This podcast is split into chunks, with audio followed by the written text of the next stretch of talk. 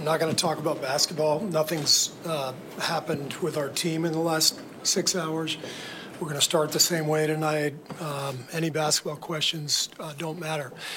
Um, since we left shoot around, 14 children were killed 400 miles from here, and a, and a teacher. And in the last 10 days, we've had elderly black people killed in a supermarket in Buffalo. We've had Asian churchgoers killed in Southern California. And now we have children murdered at school. When are we going to do something? I'm tired. I'm, I'm so tired of getting up here and offering condolences to, to the devastated families that are out there. I'm so tired of the, excuse me, I'm sorry, I'm tired of the moments of silence. Enough. There's 50 senators right now who refuse to vote on H.R. 8, which is a background check rule that the House passed a couple years ago. It's been sitting there for two years. And there's a reason they won't vote on it to hold on to power. So I ask you, Mitch McConnell, I ask all of you senators who refuse to do anything about the violence and school shootings and supermarket shootings, I ask you, are you going to put your own desire for power ahead of the lives of our children and our elderly and our churchgoers? Because that's what it looks like. It's what we do every week. So I'm fed up. I've had enough. We're going to play the game tonight, but I want every person here, every person listening to this, to think about your own child or grandchild or mother or father or sister, brother. How would you feel if this happened to you today? We can't get numb to this. We can't sit here and just read about it and go, well, let's have a moment of silence. Yeah, go Dubs, you know. Come on, Mavs, let's go. That's what we're going to do. We're going to go play a basketball game.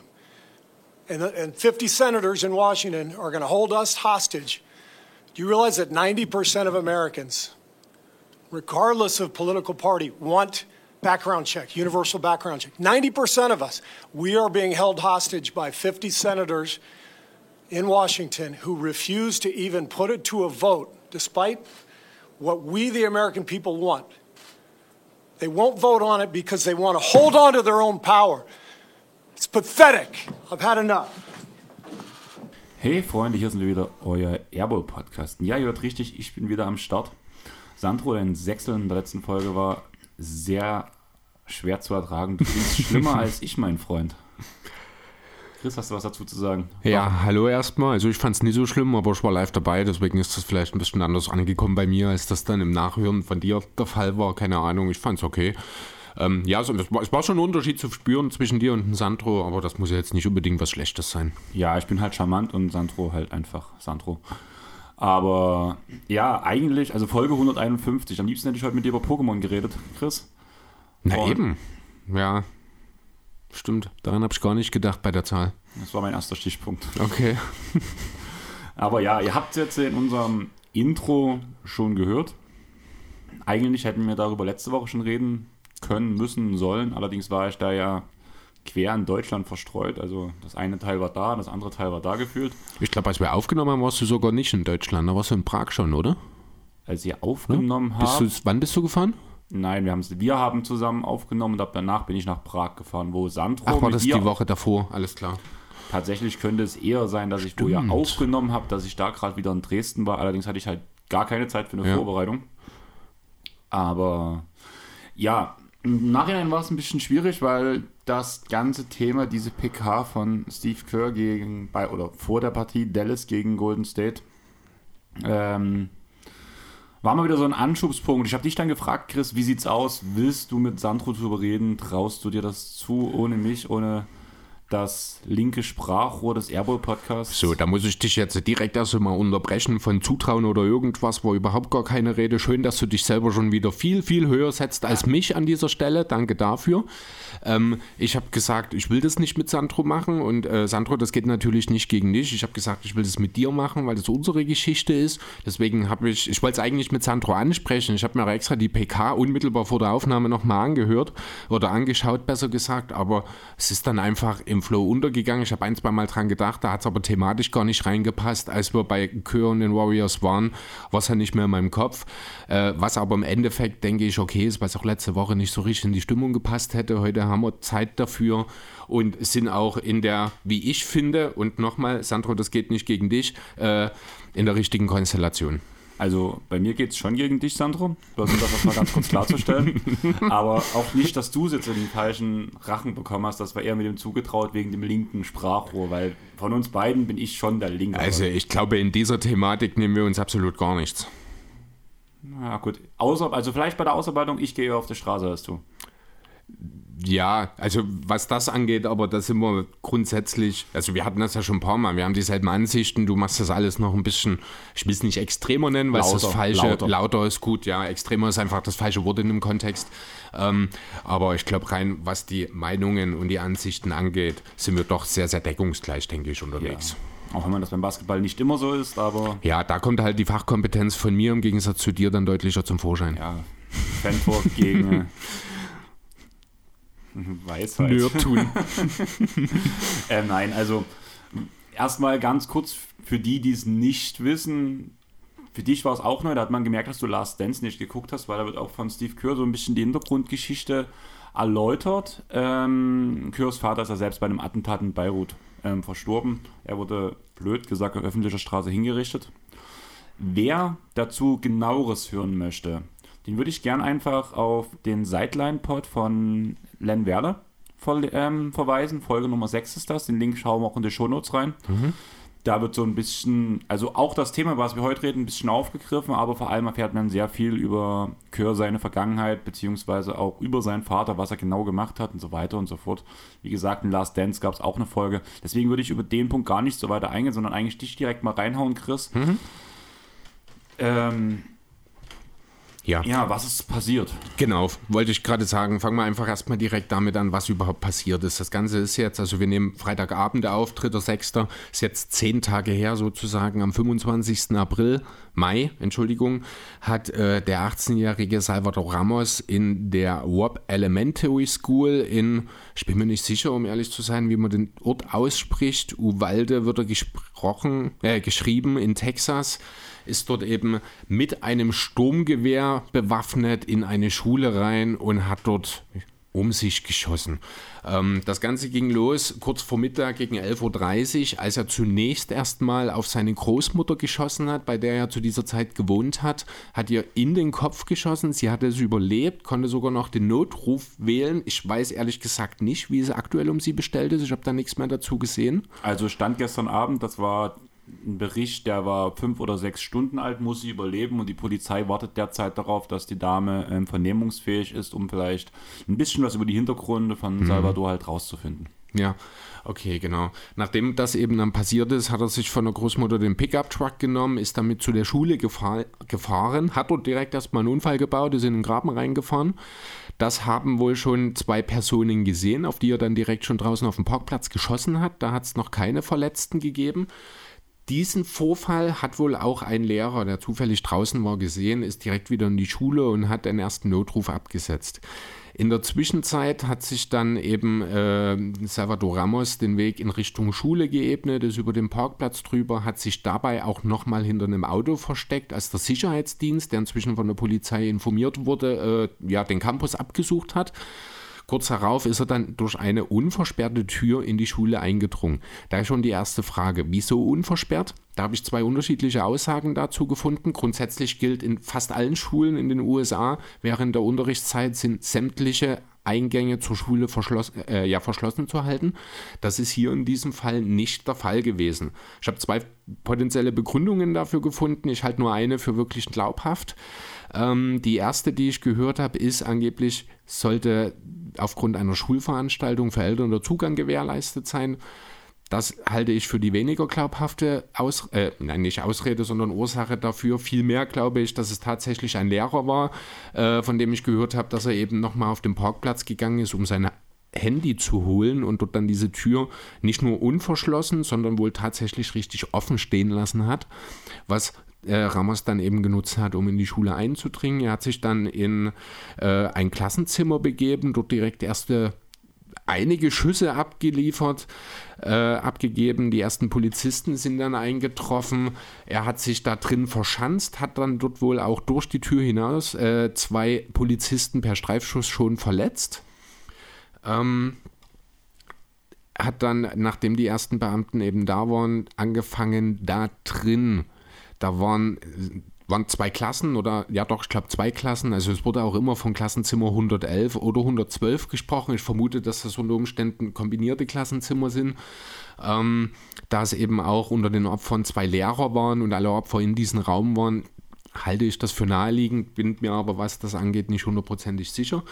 Ähm, Genau, und ja, in diesem Raum hat er dann eben angefangen, die Leute zu erschießen. 19 Kinder sind dem Ganzen zum Opfer gefallen, dazu eben zwei Lehrer. Es wurden 15 Personen verletzt.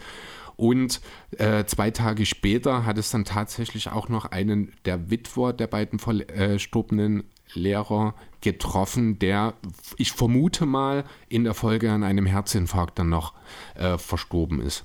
Das erstmal ganz kurz grob zu den Sachverhalt, was überhaupt passiert ist.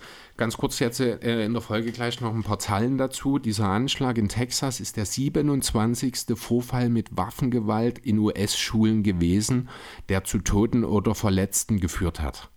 In diesem Jahr. Dann würde ich direkt die nächste Zahl reinschmeißen.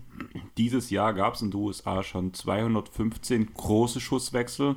Als große Schusswechsel werden ähm, Schusswechsel mit mehr als vier Verletzten bzw. Toten gesehen. Wie, was, 200?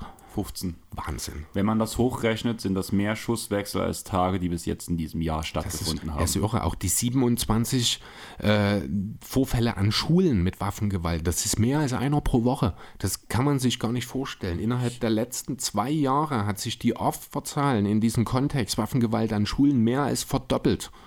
Der nächste Punkt ist, was genauso traurig ist. Im Schnitt wird in der USA jede Stunde ein Kind angeschossen oder erschossen. Wahnsinn. Ja, also in 2019 hat es, um die, den Zahlensalat, den ersten erstmal dann abzuschließen, denke ich. Ja, ich habe äh, noch zwei Zahlen. Okay, danach. dann mein Teil des Zahlensalats.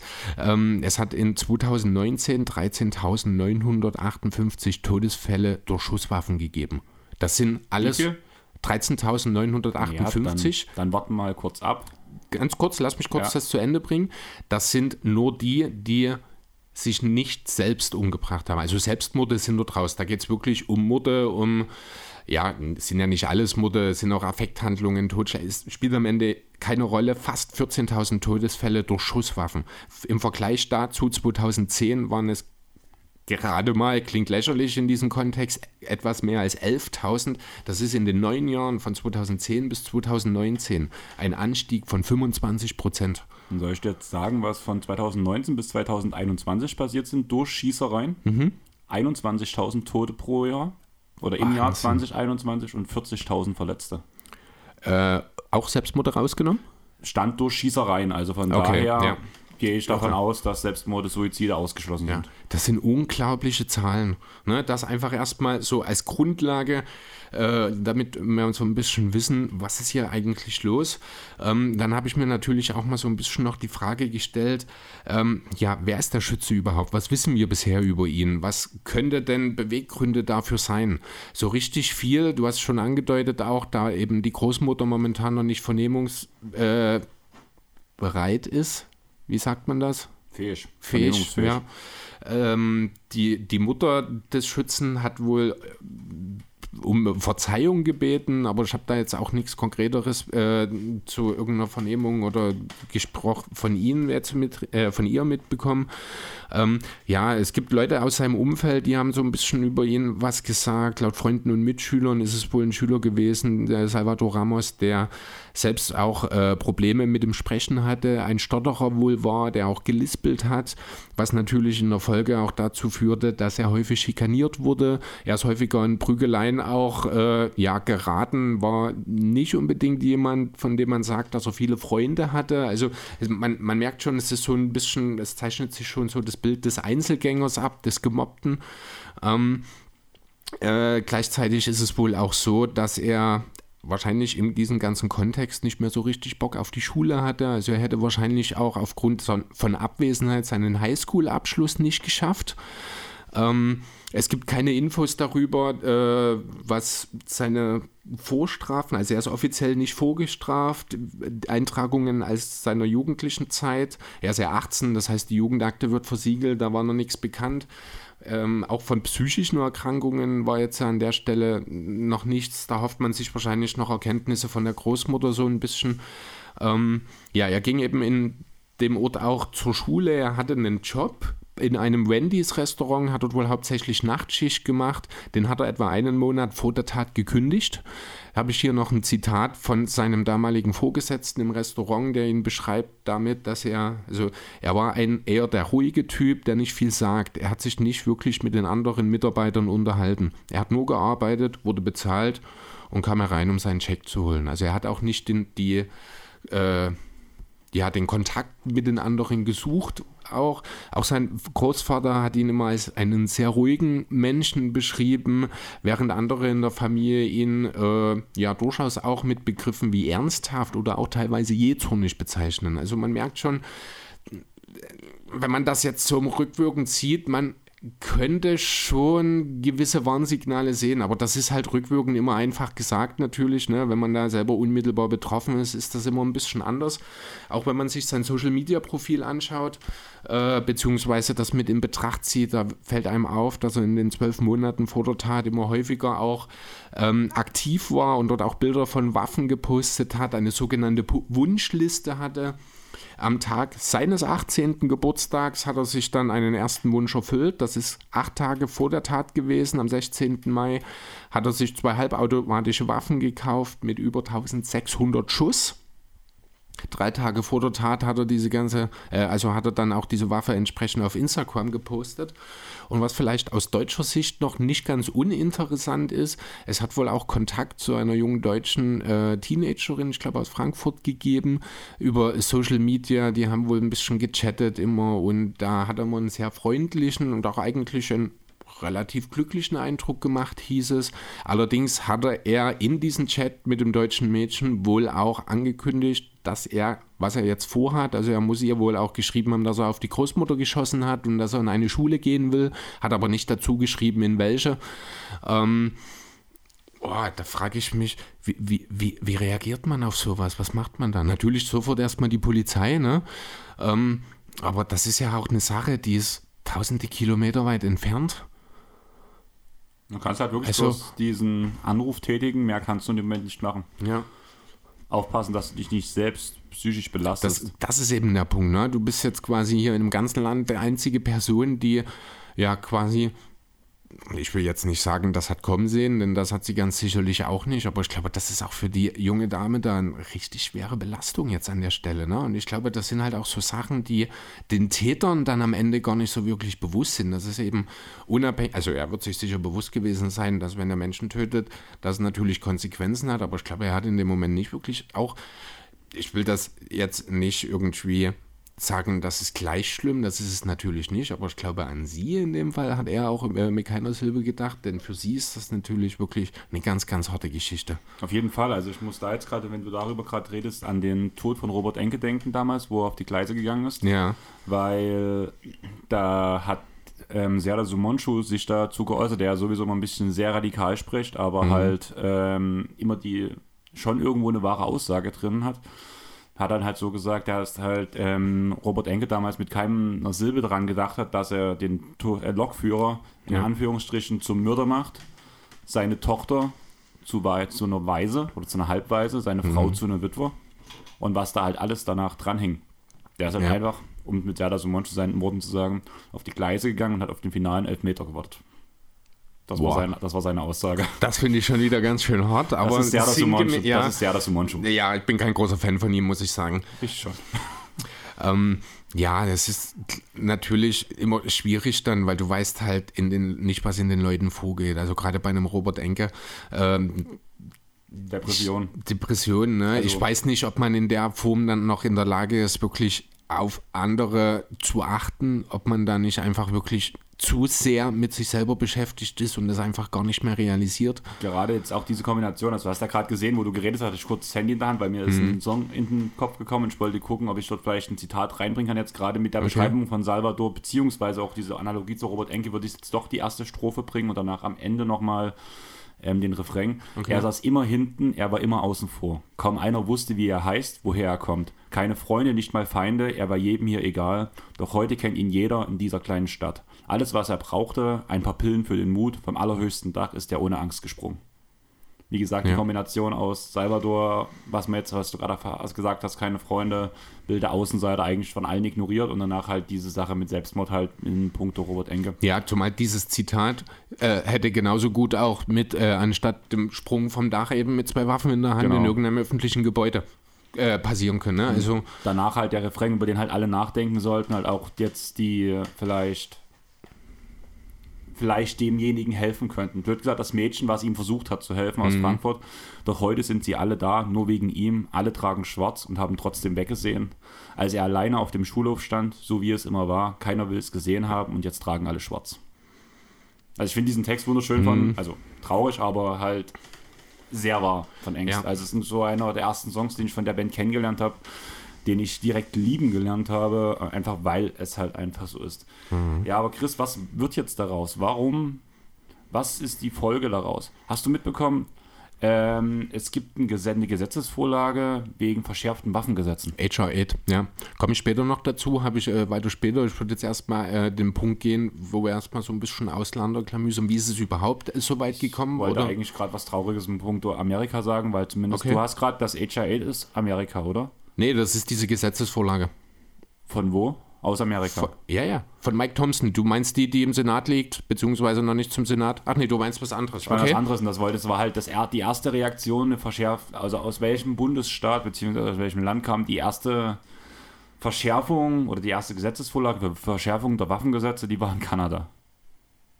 Die haben direkt reagiert und haben direkt nach Ach, jetzt, nach, Ach so, Nach okay. diesem Amoklauf wurde eine, direkt eine Gesetzesvorlage in Kanada in Kraft getreten, damit eine Verschärfung auch für kanadische Verhältnisse von Waffengesetzen, die eigentlich schon relativ strikt sind, mhm. soll nochmal verschärft werden.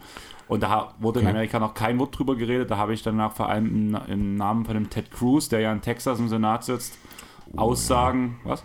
Mit hm, Ted Cruz habe ich ein Zitat hier. Ähm, dass wir ja keine Verschärfung brauchen. Ja, genau. Also wenn du schon Ted Cruz ansprichst, ganz kurz was äh, zur Person Ted Cruz. Er ist der Senator von Florida. Er war 2006 Präsidentschaftskandidat für die Republikaner. Ähm, er ist einer der größten Gegner von schärferen Waffengesetzen überhaupt in den USA, was die äh, führende Politik angeht, sage ich mal. Ähm, was ich erstmal absolut unangebracht fand, war die Tatsache, dass er drei Tage nach dieser Tat an der NRA-Jahrestagung teilgenommen hat. NRA, die National Rifle Association, darüber werden wir dann auch noch ein bisschen intensiver reden, über diese Organisation. Auf dieser hat, oder ich weiß nicht, ob es auf dieser war, aber zu diesem Anschlag hat er unter anderem erstmal den typischen politischen Satz, einen weiteren Akt des Bösen und des Massenmordes gesagt, aber nur um dann entsprechend noch nachzuschieben, dass äh, die Medien und die Demokraten jetzt diese Tat nutzen würden, um äh, das zu, also diese Tat politisieren würden zu ihren Gunsten ähm, er ist der Meinung, dass schärfere Gesetze weder effektiv seien noch Verbrechen verhindern würden. Dazu habe ich mir eine Frage aufgeschrieben. Ganz kurz, genau in diesem Zitat, was du gerade gesagt hast, ja. in diesem Interview wurde er auch gefragt, na was war denn aber die, die Schuld daran? Woran lag es, dass dieses Attentat passieren konnte? An der verschloss nicht verschlossenen Hintertür. Das ist alles, natürlich. Man, man kann sich halt auch einfach machen. Ne? Genau. Meine ich wollte bloß, weil genau dieses Interview habe ich auch geguckt. Lächerlich. Also wirklich, ne? Meine Frage dazu ist einfach nur, wie viel Geld hat die NRA Ted Cruz in den Arsch geblasen? Ähm, vielleicht Das- auch, wie sehr haben sie, also sorry für die Aussprache, aber dem Typen ins Hirn geschissen. Also ganz Ja, ehrlich, aber es würde geht in schon dieselbe mal Richtung. In Texas eine, ein Gesetz würde ja schon mal was bringen, dass man zumindest die Anzahl der Waffen einschränken kann, was pro Person einer einem Menschen zugegeben wird. ähm, ich finde- Weil da gibt es in Texas, warte mal ganz kurz, okay. da gibt es in Texas halt gar keine Einschränkung. Texas kann eine Person so viele Waffen besitzen, blöd gesagt, wie er will. Man kann sich ein Haus aus Waffen bauen. Rein vom Prinzip her schon. Allerdings hat er einen anderen Gebrauchsgegenstand, vor allem für Damen wichtig, in Texas eingeschränkt, was man haben darf, besitzen darf. Du Wir nix? reden, wir reden von, von Binden, oder? Nee, Dildos. Was? Eine Person so, in echt? Texas darf maximal sechs Dildos besitzen. Quatsch, oder? Und das, dieser Gesetzestext ist von Ted Cruz. Von, wieso ist der von Ted Cruz? Wieso Der macht der Senator für Der Florida in ein- Texas? Weil der hat in Texas, war da eine Zeit lang auch amtierend. Da ich, Ach so, das na, kann, ja gut, das kann sein. So genau kenne ich mich mit seiner politischen Historie nicht Ich aus. hatte mir ein bisschen was durchgelesen, Mhm. weil ich hatte bei Dreisat mir einen Artikel über ihn angeguckt und da halt wegen Background-Check. Ted Cruz ist in Kanada geboren. Das wusste ich gar nicht. Ja, nee, aber genau, also was, was soll man dazu noch sagen? Die, die, die nicht verschlossene Tür als einziges. Oh, nee, Wahnsinn. Echt verrückt. Ja, genau, aber ja, wo kommt das Ganze her? Was ist hier, äh, wie ist das überhaupt? Wie konnte es so weit kommen? Ne, ich meine, wie, und vor allem auch, wie lange müssen wir noch drüber reden, dass es eben schon seit Jahren genau in diese Richtung kommt. Es gibt da so ein, verschiedene Punkte, die man da natürlich einbringen kann. Erstmal müssen wir natürlich auch über die Einsatzkräfte vor Ort reden. Da kommen wir nicht drum herum, denn dort ist auch so ziemlich alles schiefgegangen, was man hätte schief bringen können. Also äh, nochmal kurz äh, in Kürze die, die wichtigsten Zeitmarker dieser ganzen, dieses Ablaufes. Der erste Notruf des Lehrers, von dem ich vorhin gesagt habe, der das schon draußen gesehen hat, das war gegen 11.30 Uhr. Um äh, 11.35 Uhr war dann äh, der Schütze bereits in dem Klassenraum. Es sind die ersten drei bis sieben Polizisten, ich glaube es sind erst drei und dann relativ schnell vier weitere dazugekommen. Ähm, um 12.03 Uhr, also über eine halbe Stunde nach der Meldung, sind 19 Beamte in dem Flur vor dem Klassenzimmer und machen nichts. Weil man der Meinung war, er hat sich ja verschanzt. Ne, Also man hat wirklich gedacht, er hat sich lediglich verschanzt und hat nichts weiter vor. Selbst als hunderte von Schüssen du- durch die Türen zu hören sind, haben die Polizisten nicht reagiert.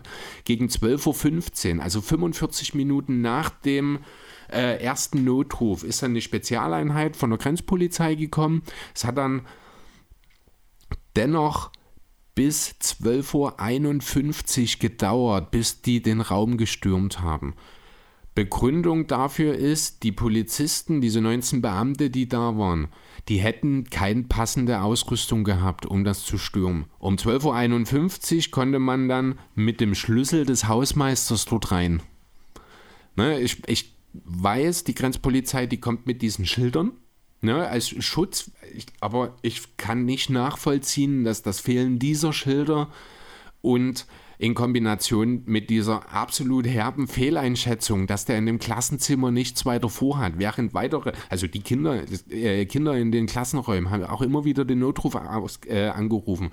Man hat während dieses Notrufes gehört, wie der Schüsse abfeuert. Das haben die in der Notrufzentrale genauso gehört wie die, die direkt vor der Tür stehen. Und die haben trotzdem nicht eingegriffen. Stephen McQuarr ist der Direktor der Behörde für öffentliche Sicherheit in Texas. Also der, ja, ein sehr hohes Tier in diesen Thematik. Zitat von ihm: Es war die falsche Entscheidung. Punkt. Dafür gibt es keine Entschuldigung. Man hat sich entschieden, auf die Spezialkräfte zu warten, weil man eben gedacht hat, er habe sich nur verbarrikadiert. Am Anfang kann ich diese Entscheidung noch nachvollziehen, aber an dem Punkt, wo man aus dem Zimmer Schüsse hört, ist doch dieser Gedankengang schon wieder völlig daneben. Dann kann das doch nicht mehr funktionieren. Unzählige Anrufe, ähm, die Kinder, also es sind ja meistens auch wirklich die Kinder gewesen, die angerufen haben. Ähm, die haben auch mehrfach, bitte schicken Sie jetzt die Polizei. Die wussten offenbar nicht mal, dass die Polizisten dort draußen in dem Gang sind. Oder haben es halt in dem Moment einfach nicht verarbeiten können. Für die ist das ja auch eine absolut dramatische Situation. Ne? Vielleicht auch einfach den Punkt, dass sie gesagt haben, mit der Aussage schicken sie die Polizei. Also, kommt rein kommt hier. rein, genau. Oder so halt, das kann auch sein, natürlich. Ne? Ähm, die Standardsicherheitsprotokolle in so einem Fall sagen übrigens ganz deutlich, bei einem aktiven Schützen muss sofort eingegriffen werden. Ne, also das ist einfach auch alles völlig am Ziel vorbeigegangen. Aber das ist natürlich auch nicht alles. Ne, das sind jetzt hier Symptome für eine Sache, die haben wir vor einem Jahr ungefähr, ich weiß gar nicht mehr genau wann es war, alle schon mal besprochen. Haben wir häufiger schon äh, erwähnt, unsere Bier-Kopf-Folge, da kann man nochmal ähm, ganz gut nachvollziehen, ähm, ja, wie es überhaupt zu diesen falschen Entscheidungen kommen kann. Da haben wir darüber geredet, wie die Ausbildung in der Poli äh, ja, die Polizeiausbildung in den USA stattfindet, dass es da nichts Einheitliches gibt, dass die Ausbildung teilweise sehr kurz bis quasi non-existent ist. Ähm, und dann ist es natürlich klar, dann ist es auch egal, ob dort einer oder 20 Leute stehen, wenn die da nicht entsprechend geschult und nicht ausgebildet sind, dann können die nicht die richtigen Entscheidungen treffen. Deswegen, es klang jetzt alles, was ich gesagt habe, sehr, sehr negativ gegenüber den Beamten vor Ort. Das ist in einem Teil natürlich auch so, ohne Frage. Aber man muss auch ganz deutlich sagen, dass das System sie hier im Stich gelassen hat, weil sie einfach nicht für sowas vorbereitet sind. Ja, zum einen das und zum anderen ist halt wirklich die Frage, ähm, die USA ist eines der wirtschaftlich, stärk, wirtschaftlich stärksten Länder. Mhm wo trotzdem die meisten Armutsleben oder die mehr, meisten Menschen in Armut leben ja. als sonst im Vergleich. Danach hast du das große Problem, diese Regulierung von verschiedenen Gesetzen und wie schnell man halt auch diese, also wirklich, du hast Slum-Bezirke und privilegierten Bezirke. Das ist viel schlimmer als in jedem anderen Land. Ja. Und gerade in diesen Slum-Bezirken, man versucht sich über Wasser zu halten, das schnellste Geld sind Drogen, Waffen etc. Und dann fängt es schon wieder an. Was musst du in Amerika machen, um einen Waffen oder um eine Waffe zu erhalten? Du brauchst nicht mal in allen Bundesstaaten einen Waffenschein. Da fängt es ja schon mal an. Du, musst ja, du musst ja, wirst ja nicht mal überprüft in den meisten. Du hast, das Einzige, was du machen musst, ist, du gehst in den Waffenladen rein, zeigst deinen Führerschein vor, dein Name wird aufgefüllt, du bekommst ein Protokoll, das sind blöd gesagt die AGBs zu einer mhm. Waffe. Ja.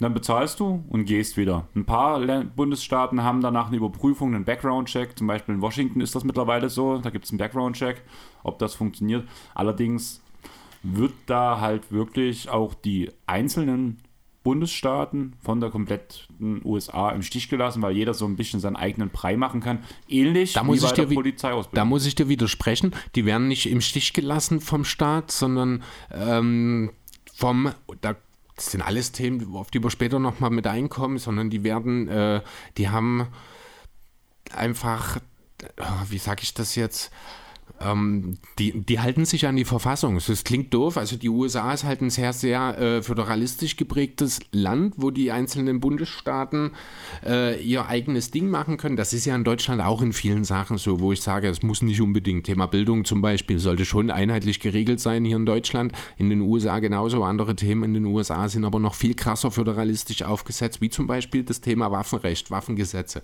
Es gibt einen überschreitenden äh, ja, Verfassungsartikel, der das alles beschreibt, das sogenannte Second Amendment, der zweite Zusatzartikel. Ich würde mal kurz die deutsche äh, Wortwahl mit wiedergeben, damit man ein bisschen ein Gefühl davon hat. Das sind nur zwei Zeilen. Ähm, dass da eine wohlgeordnete Miliz für die Sicherheit eines freien Staates notwendig ist, darf das Recht des Volkes, Waffen zu besitzen und zu tragen, nicht beeinträchtigt werden. Das ist der Inhalt dieses zweiten Zusatzartikels zur, ähm, zur Verfassung der Vereinigten Staaten. Also, und das ist ja der Streitpunkt immer wieder, wo äh, dann eben die gegensätzlichen Punkte aufeinandertreffen. Denn die eine Seite sagt, wir haben das Recht, jederzeit eine Waffe mit uns zu führen und diese zu benutzen. Das ist theoretisch das, was dieser Zusatzartikel aussagt. Und deswegen würde ich sagen, machen wir mal ein bisschen Geschichtsstunde. Mhm. Weißt du, wann dieser Zusatzartikel geschrieben wurde? Äh, als ich das gerade vorgelesen habe, habe ich festgestellt, dass ich mir das Jahr nicht mit dazu geschrieben habe. 1791. Genau. Da sind wir schon mal in einer ganz, ganz späten Zeit. Aber eigentlich könnte man noch ein bisschen später zurückgehen, nämlich ins Jahr 1491, wo Christopher Columbus mhm. Amerika betritt. Weil damit ja die Amerikaner bzw. die Briten so langsam das Land erobern und den Native Americans, blöd gesagt, ähm, Wohnraum, Siedlungsraum streitig machen. Man ist Fortschritt. Nö, nicht streitig machen, wegnehmen, wegnehmen. kann man schon ja, so sagen. Ähm, und um, dass diese Siedler sich verteidigen können auf dem Land, was eigentlich ihnen nicht gehört, hm. muss man ja einen Verfassungsartikel machen, wenn die Bösen, ja, die haben es damals so gesagt, mittlerweile darf man es nicht mehr sagen, ja. die Indianer, in Anführungsstrichen, mittlerweile wissen wir alle, dass man diesen Begriff eigentlich nicht mehr sagen sollte, also auch für jeden, der den noch benutzt, bitte lasst es einfach, weil ja. es einfach rassistisch ist. Es sind Ureinwohner. Genau, und deswegen wurde dieser zweite Verfassungsartikel geschrieben, um das Land zu verteidigen, was gar nicht denen gehört. Richtig. In einer Zeit, wo es weder Polizei gab, wo es noch wichtig war, dass jeder irgendwo auch seine Waffe hat. Aber selbst wenn es die falschen Gründe waren, aber einfach, weil es gab keine Polizei, es gab keinen Staat, der das reguliert hat. Es gab vor allem keine Kommunikation über, von Dorf zu Dorf. Wenn ein Dorf überrannt wurde, haben, hat es das nächste Dorf wahrscheinlich erst zwei Wochen später mitbekommen, wenn überhaupt. Ja, oder wenn sie dann halt da waren, genau. am nächsten Tag. Genau. Ja. Und dann war mal alles viel zu spät. Deswegen war es halt wichtig zu dieser Zeit, wie wir es bei Filmen wie Lucky Luke sehen. Ähm, was gab es noch? Filme, spielen wir das Lied vom Tod. In Amerika ging es immer nur um sowas. Ja, das ist der typische Western. Genau. Ja. Und das ist halt genau der Punkt. Und da zu dieser Zeit, nehmen wir wirklich diese Lucky Luke-Zeit. Jeder hat diesen Comic geguckt, was so unser Alter war. Erstmal ist es schon traurig, dass wir alle damals ein. Ein, ein Riesenfan eines bewaffneten Menschen, eines bewaffneten Erwachsenen waren, ne? Der schneller als ein Schatten schießt. Ja, es stimmt, ne? Wir haben das gehypt damals, das war total cool, wenn man ja. jetzt so drüber nachdenkt. Das ist mhm. eigentlich extrem bedenklich, dass die Kinder dadurch schon, also dass Kinder wirklich dadurch schon eine, ja, so früh einfach den Zugang zu Waffen bekommen, ne? Genau. Und da habe ich halt relativ viel, also auch, das war in diesem Bericht, den ich mir angeguckt habe, wo halt viel solche Vergleiche auch gezogen wurden. Wir sind nicht mehr an dieser, wir sind nicht mehr in den wilden Western, wo jeder auf sich selbst achten muss. Wir können mittlerweile die Polizei rufen, wir können versuchen, ähm, über Kommunikation mit anderen Menschen, wir können in Diskurs treten mit Leuten. Das ja. funktioniert mittlerweile alles. Klar, du kannst nicht mit jedem reden und es gibt immer genug Idioten. Allerdings sind wir in keinem einzigen Land der Welt, bin ich der Meinung, zumindest was einen gewissen Bildungsstand hat, noch abhängig von Waffen oder sollten es nicht sein. Sollten es zumindest nicht sein, genau. Und das ist halt ein ganz wichtiger Punkt. Das Zum ist aber eben, äh, um das direkt aufzugreifen an der Stelle, äh, auch so eine kulturelle Geschichte in den USA. Also ich habe da auch mal, gerade, ähm, man muss hier ganz klar differenzieren und das erkennt man auch jedes Jahr wieder, der, oder alle vier Jahre an den Wahlergebnissen, wenn man sich die Wahlkreise anschaut. Es gibt eine ganz klare Diskrepanz zwischen Stadt und Land. Die ist noch viel, viel krasser, als die hier bei uns, gerade jetzt im Osten Deutschlands zu sehen ist. Ähm, das ist noch viel heftiger dort. Man sieht dort ganz klar, die ganzen Städte, die ganzen Ballungszentren sind blau. Ne? Das sind die Demokraten und alles andere im Land ist halt nahezu komplett rot, wo dann eben die Republikaner, die Konservativen unterwegs sind. Und gerade in diesen ähm, ländlichen Regionen ist es beispielsweise so, da haben zum Beispiel 90 Prozent aller Frauen haben in den ländlichen Regionen eine Waffe im Besitz. Also die besitzen Waffen. Für Männer gehören die Waffen zum Alltag, zum Zeitvertreib. Die treffen sich als Hobby hinterm Haus und schießen auf Dosen. Ähm, statistisch gesehen haben Kinder von Waffenbesitz, also von Eltern in Waffenbesitz, wenn sie Jungs sind, zum ersten Mal mit zwölf Jahren geschossen. Durchschnittlich. Ne? Also das ist nicht der Jüngste, sondern das ist der Durchschnitt in den USA. Bei Mädchen liegt das Alter des ersten Waffengebrauchs bei 17. Das ist Wahnsinn. Das, ist, das muss man sich mal vorstellen, wenn ich überlege, als Zwölfjähriger. Gut, ich habe Lucky Luke gekannt, das war aber auch alles. Ich hatte keinen Bedarf und ich kann mir nicht vorstellen, was auch in den Eltern, also ne, da sieht man einfach mal, wie die Kulturen auch einfach so extrem unterschiedlich sind. Ne, für mich ist es ein absolutes Unding. Ich würde nicht mal im Traum darauf kommen, überhaupt darüber nachzudenken, ob ich meinem zwölfjährigen oder auch meinem 17-jährigen Kind eine Waffe zeige überhaupt. Das kommt für mich gar nicht in den Sinn, dass es bei denen gang und gäbe. Also zumindest was so TV und Fernsehen betrifft, bin ich mir schon ziemlich sicher, dass wir da auch als Kinder, also ich weiß es auch, ja, genug gesehen haben. Das geht schon los bei Winnetou und Old Shatterhand, was eigentlich unsere Generation eigentlich fast alle geguckt haben. Gab es ja auch mhm. eine Osten-West-Verfilmung. Es gab die, diverse Western, es gab ähm, selbst die ganze Störteberger-Sache, wo es auch ums Töten ging. Ja, gut, ähm, ist schon, aber trotzdem ist es schon irgendwie nochmal was anderes. Aber das liegt halt auch einfach an dem Umfeld. Ne? Wir, ne, wir nehmen es halt, also stell, stell uns in dem Alter oder setze uns in dem Alter neben ein amerikanisches Kind in demselben Alter und die Wirkung ist eine völlig andere. Einfach ja, weil das Umfeld ein ganz anderes genau, ist. Ne? Gebe ich dir vollkommen recht, aber trotzdem, wenn du halt drüber nachdenkst, haben unsere Kinder, äh, unsere Kinder, unsere Eltern, als wir Kinder waren, uns aktiv gezeigt, wie Menschen getötet wurden mit Waffen. Und das wurde gefeiert, weil die haben ja die Bösen besiegt. Damit. Ja, stimmt. Also wenn man so drüber nachdenkt, ist das halt auch hierzulande schon krass, wenn man, wenn man das jetzt ähm, reflektiert und vor allem in die Vergangenheit guckt, so, auch wie sich jetzt die Zeit hier verändert hat. Wenn man aber danach den Überschwapp rüber nach Amerika macht, wo alles noch hunderttausendmal schlimmer ist. Wahnsinn. Da, da, fallen mir schon langsam die Worte weg jetzt hier. Das ist echt irre. Dann würde ich direkt mit was anfangen. Vielleicht kann ich dich da direkt zum nächsten Thema lotsen. Mhm. Es wurde immer wieder versucht, Waffengesetze in Amerika einzuführen. Unter anderem wurde 1934 ein Gesetz gegen Maschinenpistolen eingeführt. 1968 eines, das ähm, U21-jährige vorgestrafte und psychisch beeinträchtigte Menschen keine Waffen besitzen dürfen, ein Gesetz diese Gesetze, und dann zwischendurch wurden noch mehr Gesetze veröffentlicht, die waren, das waren jetzt die zwei größten. Ja. Aber 2008, und ich schätze, damit kommen wir dann auch direkt zum nächsten Thema, was dich auch interessieren wird, kippt der Supreme Court aufgrund einer Klage all diese Gesetze und werden sie als verfassungswidrig bezeichnet. Richtig. Eine Verfassung, hier habe ich ganz viele Ausrufezeichen, deswegen würde ich das Ganze mhm. vorlesen. Eine Verfassung von 1791 die im Krieg entstanden ist, wo es keine Polizei gab, wo es keine Maschinenpistole, halbautomatische etc. Waffen gab und es einfach in einer anderen Zeit entstanden ist. Genau, äh, dann würde ich gerne dieses Thema 1771 oder äh, etc. würde ich nochmal kurz aufnehmen, denn dort müssen wir so ein bisschen 91. in die Richtung, äh, ja, stimmt natürlich, 1776 äh, war ja die Gründung, ähm, nochmal das Thema äh, aufnehmen oder was heißt aufnehmen, mal Richtung Supreme Court gehen.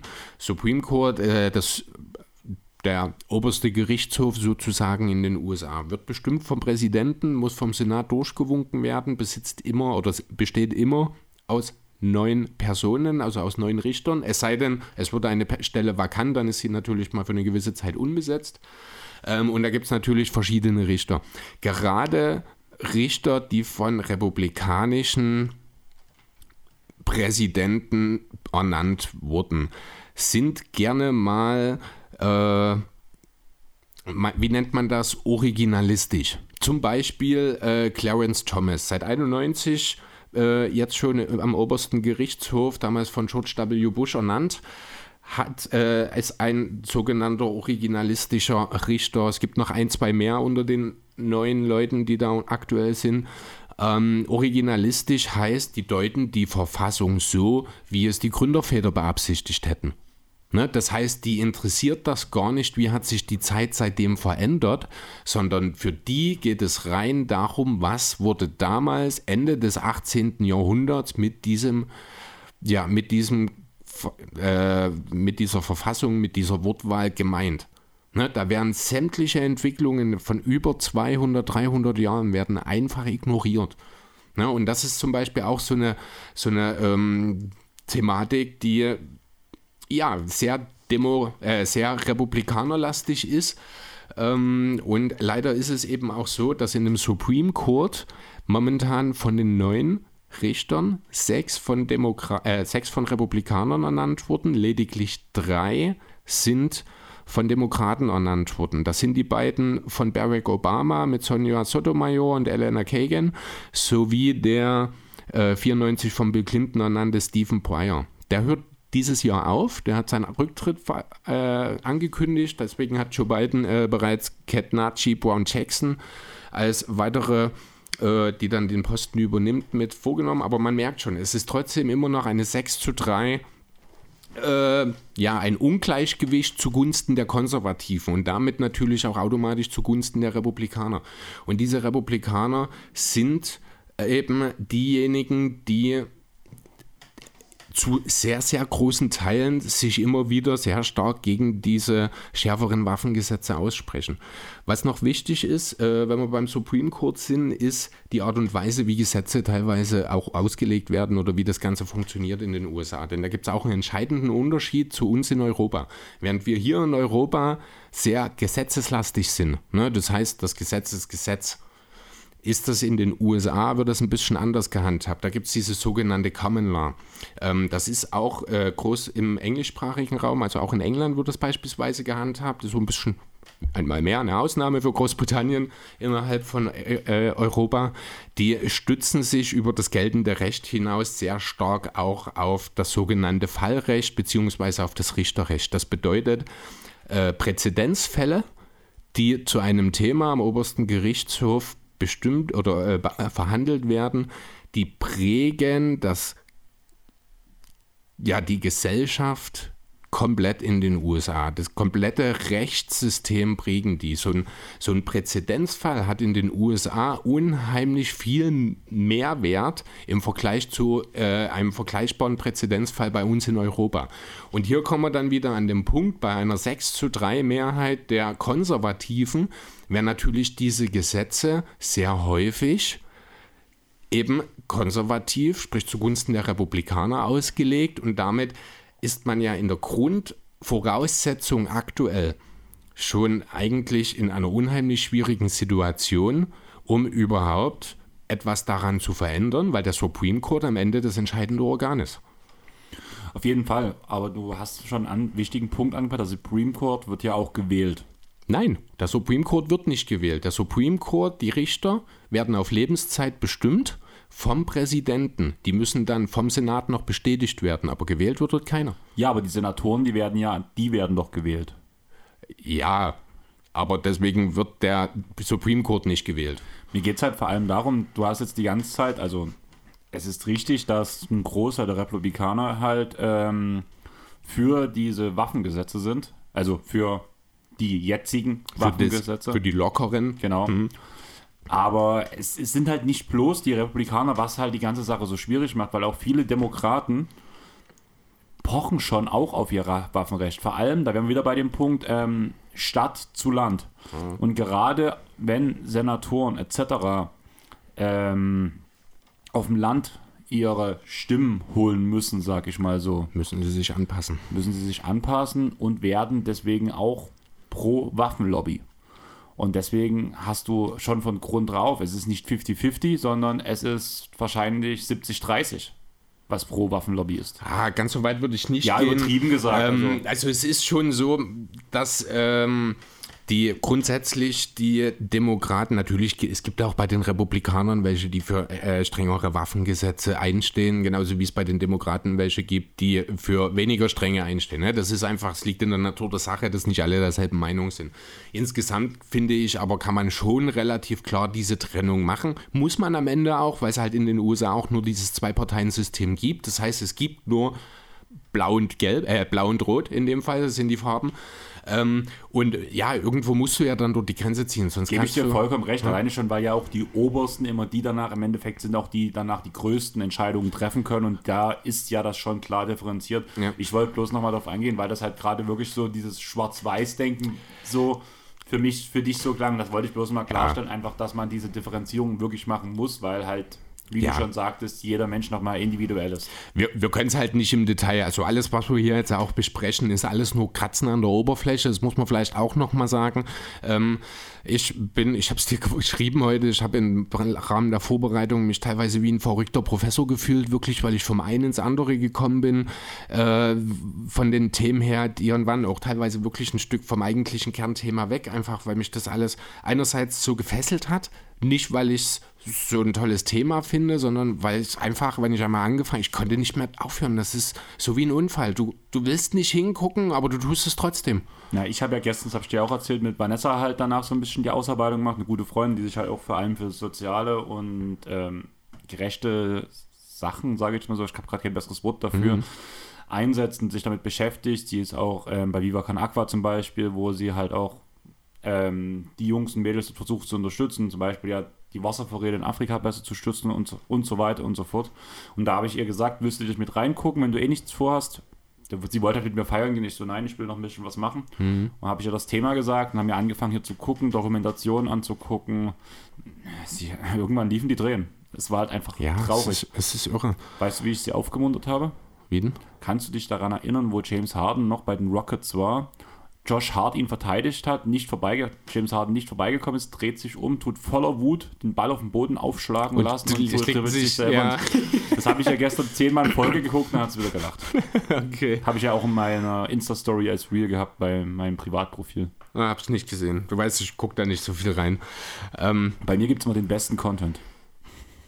Kann ich nicht beurteilen. Muss ich dir jetzt einfach glauben.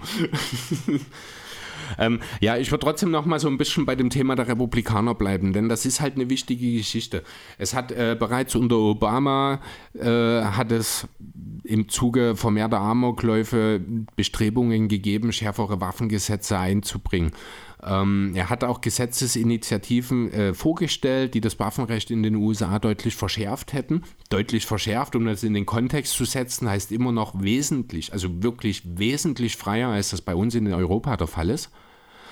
Ähm, aber er hat einfach keine Chance gehabt, weil das eben überwiegend von den Republikanern im Senat blockiert wird. Der Senat muss Gesetze absegnen, damit sie überhaupt äh, dann auch aktiv werden können. Das heißt, ein Senat, der leider zu Obamas Zeiten eben auch republikanisch, äh, republikanischer Mehrheit unterstand, er hat es einfach nicht zugelassen, dass Obama solche sowas ja, veranlassen konnte. Er hat dann ein Schlupfloch quasi gefunden, eine sogenannte Exekutivvollmacht. Damit kann er als äh, Präsident auch am Kongress vorbei Verfügungen in Kraft setzen. Das hat er dann mit Hilfe der Rentenbehörde Ende 2016 gemacht.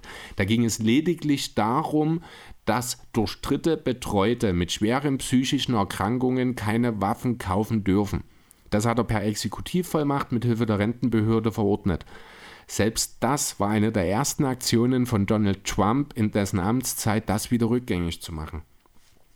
Ne? Ja, äh, das Thema Supreme Court, da würde ich gerne noch mal ein bisschen drauf eingehen, denn da, wir haben da im Vorfeld schon ganz kurz drüber gesprochen, wie eben auch die Republikaner dafür sorgen, dass ihre konservativen Ansichten im Supreme Court dann am Ende auch wirklich die Oberhand behalten. 2016 im Februar ist Antonin Scalia gestorben damals einer der obersten Richter und damit eigentlich in der Folge wäre es das Recht des Präsidenten gewesen, einen neuen Richter für den Supreme Court vorzustellen, zu ernennen, der dann im Senat hätte durchgewunken werden können oder man hätte im Senat natürlich auch dagegen stimmen können. Zu dem Zeitpunkt wäre es aber wohl dazu gekommen, dass man, also rein von personellen, dass man hätte davon ausgehen können, dass dieser Richter gewählt wird.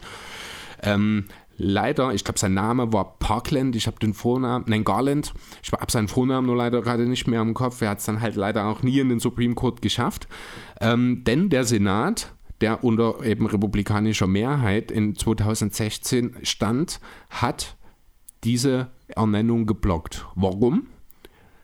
Weil in zehn Monaten der neue Präsident gewählt wird. Man hat also aufgrund einer Wahl zehn Monate in der Zukunft den Präsidenten daran behindert, seine Arbeit zu machen, sozusagen. Ironischerweise hat es vier Jahre später, am Ende von Donald Trumps Amtszeit, einen sehr, sehr vergleichbaren Fall gegeben. Damals, am 18.09.2020, ist die liberale Richterin Ruth Bader Ginsburg, kann ich auch nur empfehlen, äh, informiert euch ein bisschen über sie. Das ist eine absolute Kultfigur auch in den äh, USA geworden durch ihre Richtertätigkeiten und auch vorher schon sehr liberal, hat viel für die Frauenrechte auch getan in den USA. Die ist eben im September 2020 gestorben. September, wohlgemerkt, ne? Zwei, keine zwei Monate vor der nächsten Präsidentschaftswahl. Was hat Trump gemacht? Trump hat einen neuen Richter ernannt. Was hat der Senat gemacht? Er hat ihn durchgewunken. Obwohl zwischen der Ernennung und der Wahl acht Monate weniger waren als vier Jahre vorher. Joe Biden, der Präsidentschaftskandidat damals der Demokraten, der ähm, sich natürlich Chancen auch, wie wir jetzt wissen, äh, zu Recht auf den Präsidentschaftsposten gemacht hat, hat versucht, mit Begründung dieses Sachverhalts von vor vier Jahren, als der Senat das bei Obama verhindert hat, ebenfalls versucht, das zu verhindern, damit er diesen Rechter ernennen kann. Das hat natürlich nicht funktioniert. Erst in der Folge ist dann der Senat wieder in äh, demokratische Hand übergegangen sozusagen. Deswegen war das nicht möglich. Hier habe ich noch ganz kurz eine Zahl oder ein paar Zahlen, die ich mit reinbringen will. Insgesamt hat nämlich in seinen vier Jahren Amtszeit Donald Trump etwa 250 Richter über alle drei höchsten Instanzen in ihr Amt berufen. Das ist etwa ein Drittel aller Stellen der, im ganzen Land. Viele davon sind junge, weise Konservative, natürlich nach dem Vorbild dessen, was Donald Trump und seine konservativen Freunde sich vorstellen. Die werden die Rechtsprechung in den USA über Jahrzehnte prägen. Richter in diesen Positionen werden auf Lebenszeit ernannt. Die verlieren ihren Posten. Die verlieren ihren Posten nur, wenn sie entweder sterben oder zurücktreten. Ansonsten ist das quasi unmöglich. Und Donald Trump hat es wirklich geschafft, in vier Jahren, ja, man muss fairerweise dazu sagen, da gehört viel Glück dazu. Die Posten werden eben auch nur frei, wenn wirklich so ein Fall stattfindet. Ne? Also es hätte auch ganz anders ausgehen können, aber es ist halt nun mal leider so passiert jetzt und so sind halt 250 Richterstellen jetzt nach dem Vorbild von Donald Trump besetzt worden, die du in den nächsten womöglich 20, 30, 40 Jahren in diesem Posten. Natürlich werden die eine oder andere mal rausfäden, der andere äh, steigt wahrscheinlich aber auch irgendwann mal auf und kommt vielleicht auch mal in Richtung Supreme Court, wer weiß. Ähm, ja, aber die werden über Jahrzehnte jetzt die USA mit ihren Entscheidungen prägen. Und hier möchte ich nochmal den Bezug nehmen zu dem Thema äh, Richter, Richterrecht, was ich vorhin angesprochen habe. Diese Entscheidungen sind extrem entscheidend, wortwörtlich. Ne? Also viel Mehrwert im Vergleich, als es bei uns in Europa ist.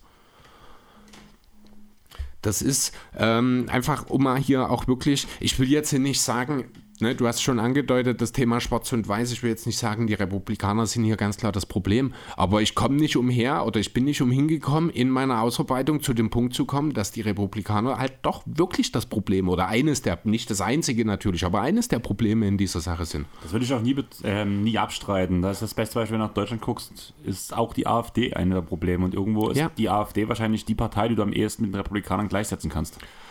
Ähm, oder sagen wir eine Mischung aus AfD und CDU. Das, das, ist halt, ich, ja, das ist halt schwierig zu sagen. Du kannst halt äh, so ein Mehrparteiensystem bei uns kannst du halt relativ schwierig mit diesem Zwei-Parteien-System. Klar, es gibt auch immer ein paar unabhängige Bernie Sanders zum Beispiel aktuell im Senat. Ne, die, es gibt tatsächlich von den 100 Senatsstellen sind 48 Demokraten, 50 Republikaner und zwei Unabhängige, die sich aber der, ich glaube Angus King hieß der andere, neben Bernie Sanders, die sich aber der demokratischen Fraktion angeschlossen haben. Das heißt, effektiv ist gerade ein, ein Patt eine 50-50-Position. Äh, Dort entscheidend übrigens wäre dann der Vizepräsident, das ist Kamala Harris, ähm, was dann wieder für die Demokraten reichen würde. Aber ich glaube, es hat noch nie eine 50-50-Entscheidung überhaupt gegeben bei irgendeiner Abstimmung im Senat. Deswegen ja auch ganz, ganz schwer abzuschätzen. Ne? Also ich will damit nur deutlich machen, wirklich, wie ähm, ja, wie die Demokraten, äh, wie, ich komme immer wieder durcheinander, Entschuldigung, wie die Republikaner wirklich hier auch gezielt mit auch fragwürdigen Methoden versuchen, das zu ihren Gunsten umzusetzen. Man könnte hier an der Stelle auch noch über Gerrymandering reden. Das ist das zehnjährliche Verschieben von Wahlgebietsgrenzen, um versuchen, sich Stellen, äh, Stimmen zu sichern. Da will ich jetzt nicht im Detail drauf eingehen, aber dort hat die haben die Republikaner beim letzten Mal eben auch zu ihren Gunsten Dinge machen müssen. Denn das ist da, äh, gesetzlich auch nur sehr, sehr dünn eingesetzt. Ähm, also ga, ganz kurz zum Gerrymandering. Also es wird, gibt alle zehn Jahre gibt es eine Volkszählung in den USA. Infolgedessen werden die Grenzen der Wahlbezirke neu gezogen. Na, und die einzige Einschränkung, die es gesetzlich dazu gibt, ist, dass die Stimme von Minderheiten dabei nicht eingeschränkt werden darf.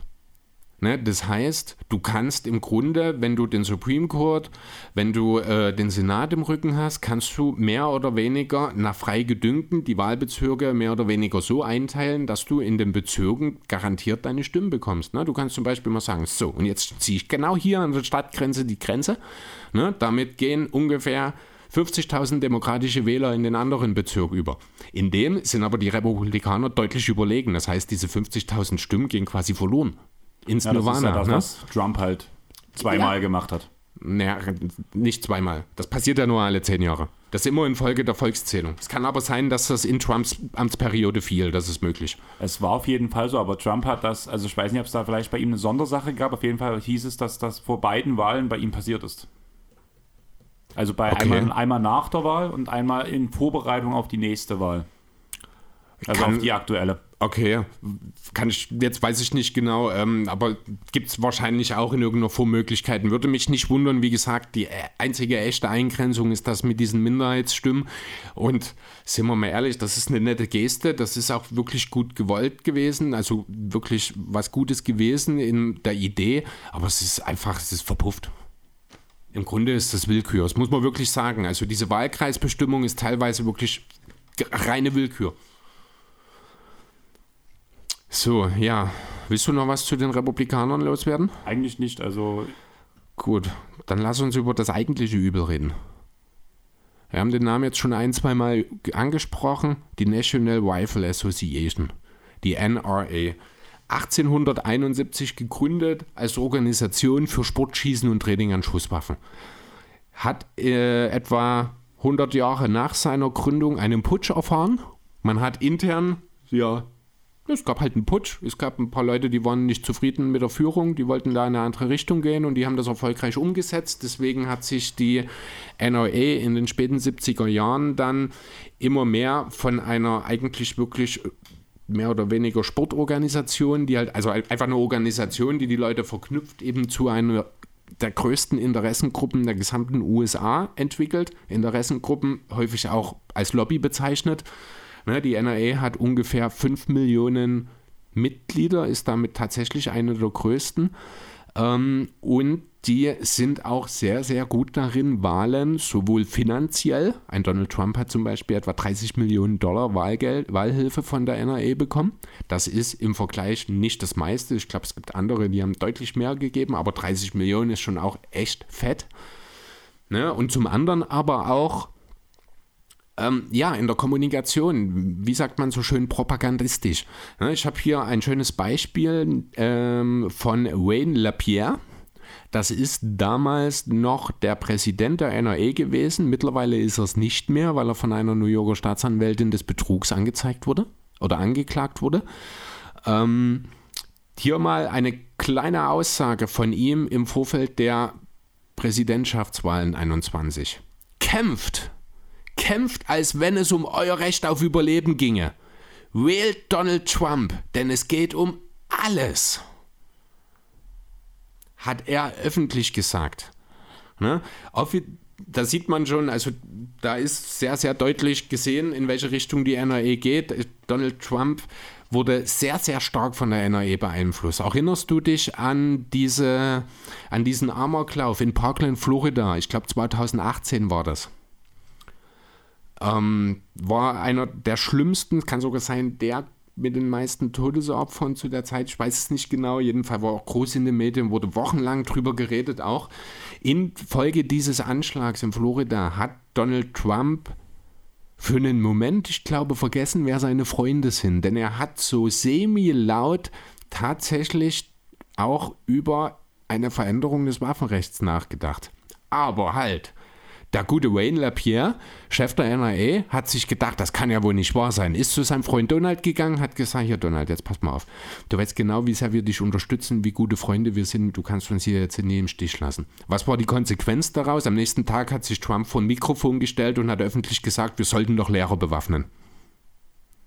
Das ist unmittelbar von der NRA beeinflusst.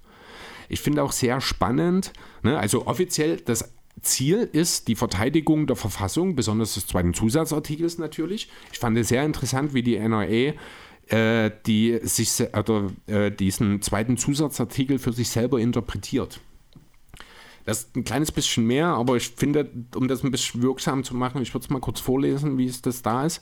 Und zwar ähm, als garantiertes individuelles Recht aller US-Bürger auf Erwerb, Besitz, Tragen, Transport, Weitergabe und legitimen Gebrauch von Waffen, damit sie jederzeit ihre legitimen individuellen Rechte zur Selbsterhaltung und Verteidigung ihrer Familie, Person und ihres Eigentums ausüben und ebenso in einer angemessenen Miliz der allgemeinen Verteidigung der Republik und individuellen Freiheit ihrer Bürger dienen kann.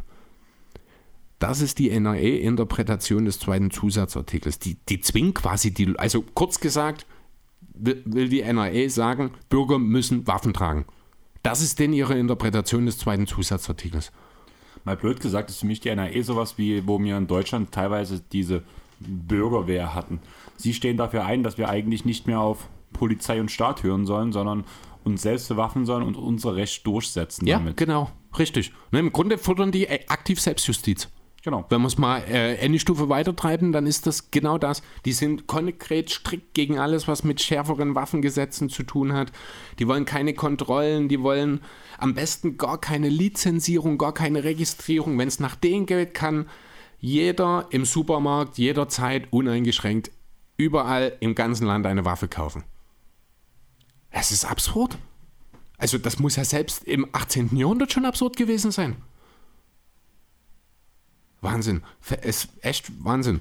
Ne? Und damit ist sie übrigens der Meinung, dass sie nicht nur ihre Mitglieder, sondern jeden einzelnen Jäger und Waffenbesitzer in den USA. Ne? Also es sind ja, nee, jeder ist Mitglied der NRA. Es gibt mit Sicherheit auch viele Waffenbesitzer, die ähm, überhaupt nicht mit denen übereinstimmen, wie die NRA sieht, ne? aber die inkludiert die NRA einfach mal ganz grob einfach mit rein, also ihre Interessenvertretung.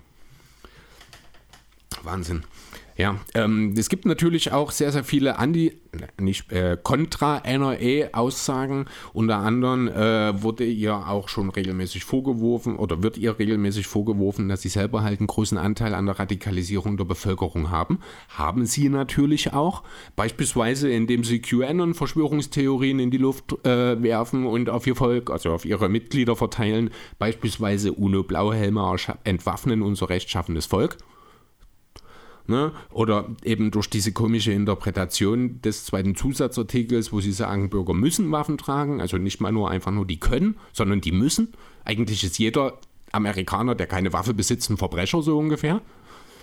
Ne? Oder eben auch, äh Quatsch, oder was ich hier auch habe, Thema Radikalisierung, sagt dir der Name Timothy McVeigh was? Keine Ahnung, noch nie gehört. Ist auch eine Weile her, ist äh, ein Name, der seit, also ist eine Person, der jetzt seit 2001 tot ist, weil er hingerichtet wurde in den USA. Warum wurde er hingerichtet? Timothy McVeigh ist ein ehemaliges NRA-Mitglied, Golfkriegsveteran, also zweiter Golfkrieg, erster Irakkrieg, Anfang der, der 90er Jahre und ist dort aus dem äh, Militärdienst ausgeschieden Er hat sich wohl für die Special Forces beworben, ist abgelehnt worden und aufgrund von Stellenabbau hat man ihn dann quasi zum Gehen bewegt. Nachdem er dann eben aus dem Krieg wieder zurück war, hat er so ein bisschen die Perspektive verloren, ist in einem Sicherheitsjob äh, ohne Perspektive dann tatsächlich so ein bisschen, ja, zugrunde gegangen, finde ich, kann man schon so sagen hatte womöglich, das ist so im Nachhinein dann noch rausgekommen, vielleicht auch PTBS aufgrund des äh, Kriegseinsatzes. Ja, und wie gesagt, er war halt NRE-Mitglied. Hat Anfang der 90er, nachdem er dann eben aus dem Kriegsdienst zurück war, angefangen, Briefe zu schreiben. An Politiker, an Medien, indem er seine, sagen wir mal, sehr, sehr freie, waffenliebende äh, Ansicht preisgibt und teilweise diese Briefe unterschrieben bzw. wohl gestempelt hat mit den Worten, ich bin die NRA. Ich will nicht sagen, dass die NRA seine Finger mit dort im Spiel hatte, ganz bestimmt nicht. Aber es ist nun mal beeinflusst durch dieses. Lässt sich nicht, auch wenn es unbewusst ist, lässt sich nicht von der Hand weisen.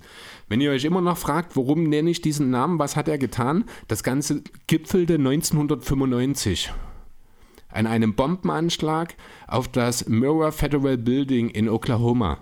Bei diesem Anschlag ist zum einen das siebenstöckige Gebäude fast komplett in sich zusammengefallen und zum anderen hat es 168, 168 Todesopfer gefordert. Der größte amerikanische Anschlag zu dieser Zeit. Von jemandem, der in den Jahren zuvor seine Briefe an die Medien und an Politiker mit Ich bin die NRA unterschrieben hat. Übrigens, das ganz kurz noch, bevor er diesen Anschlag verübt hat, er war nicht der Einzige, es waren drei insgesamt, aber er ist der Hauptattentäter in diesem Kontext. Ähm, er hat im Laufe der Zeit, bevor er diesen Anschlag verübt hat, sich aus der NRA, also seine Mitgliedschaft beendet. Weißt du warum? Hat die, waren sie zu soft? Ja.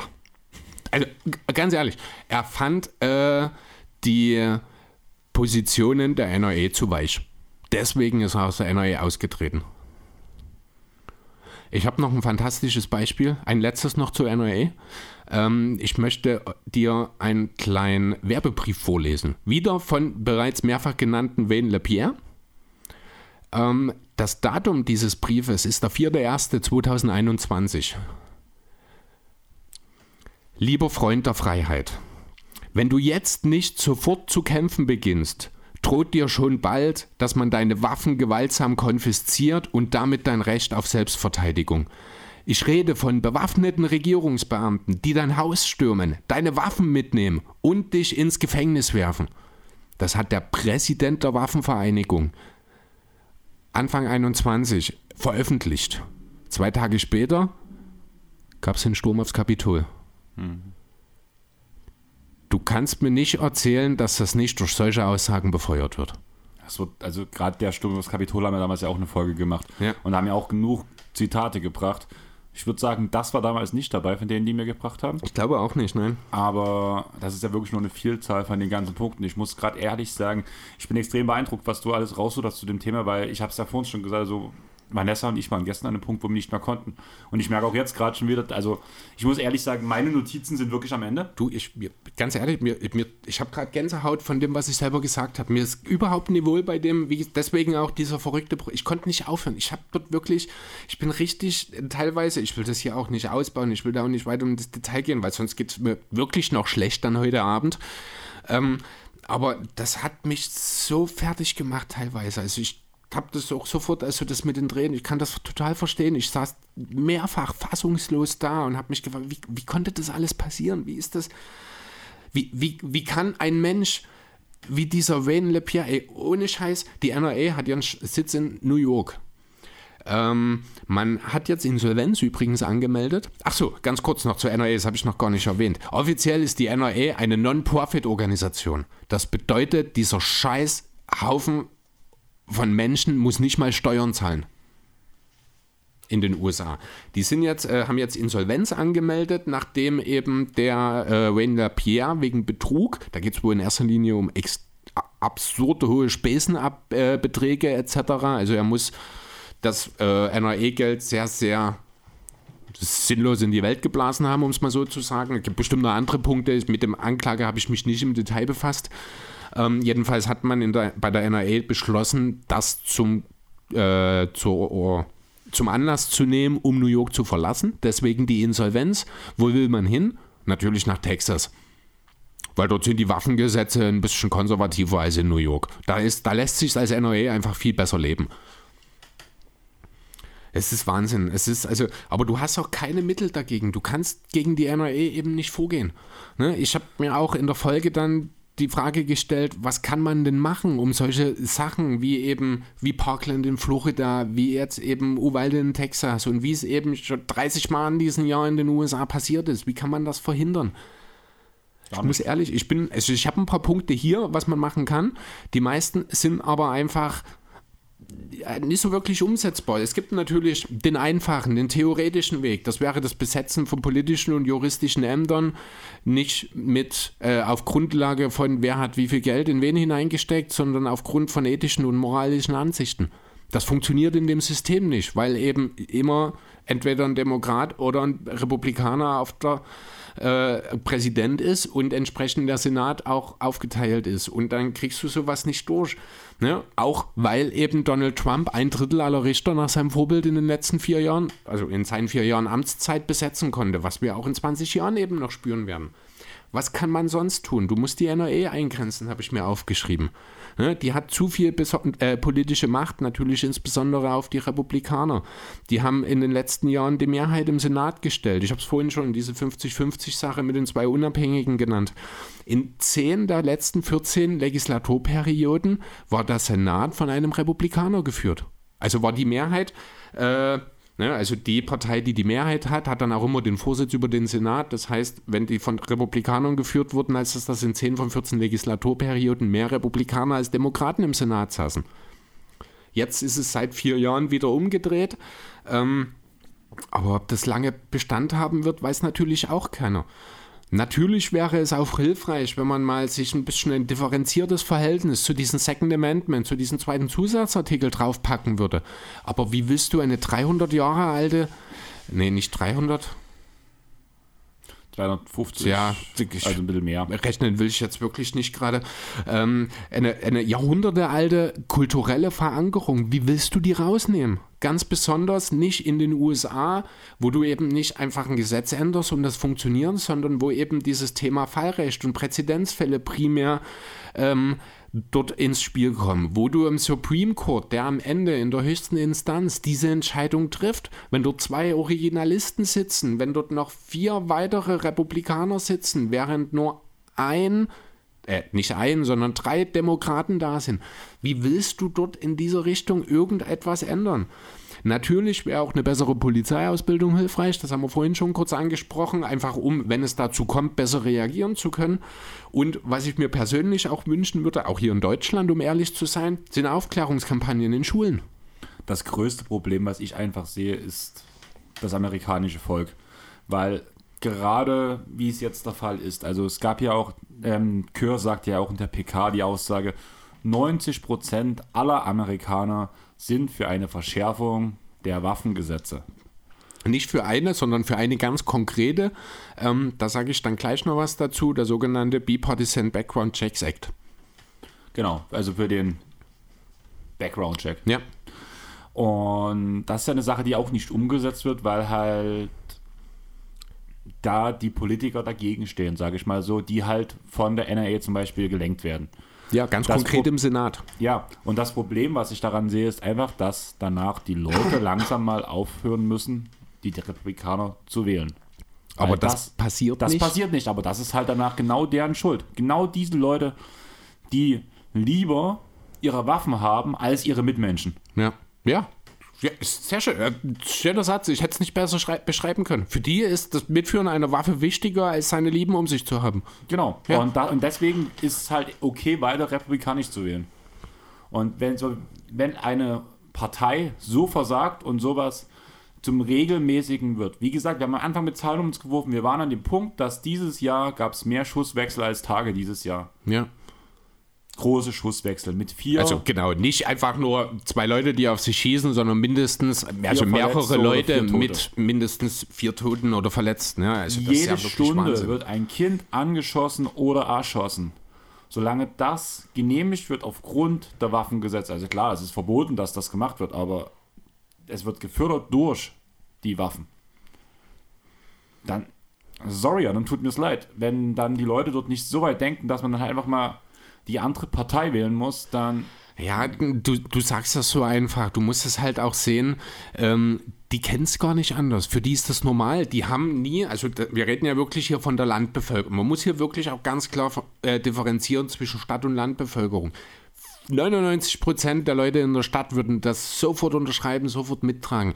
Aber leider sind das, ist das nicht die Mehrheit. Die Mehrheit lebt draußen auf dem Land und das habe ich vorhin, selbst auf dem Land sind 90 Prozent der Frauen besitzen eine Waffe.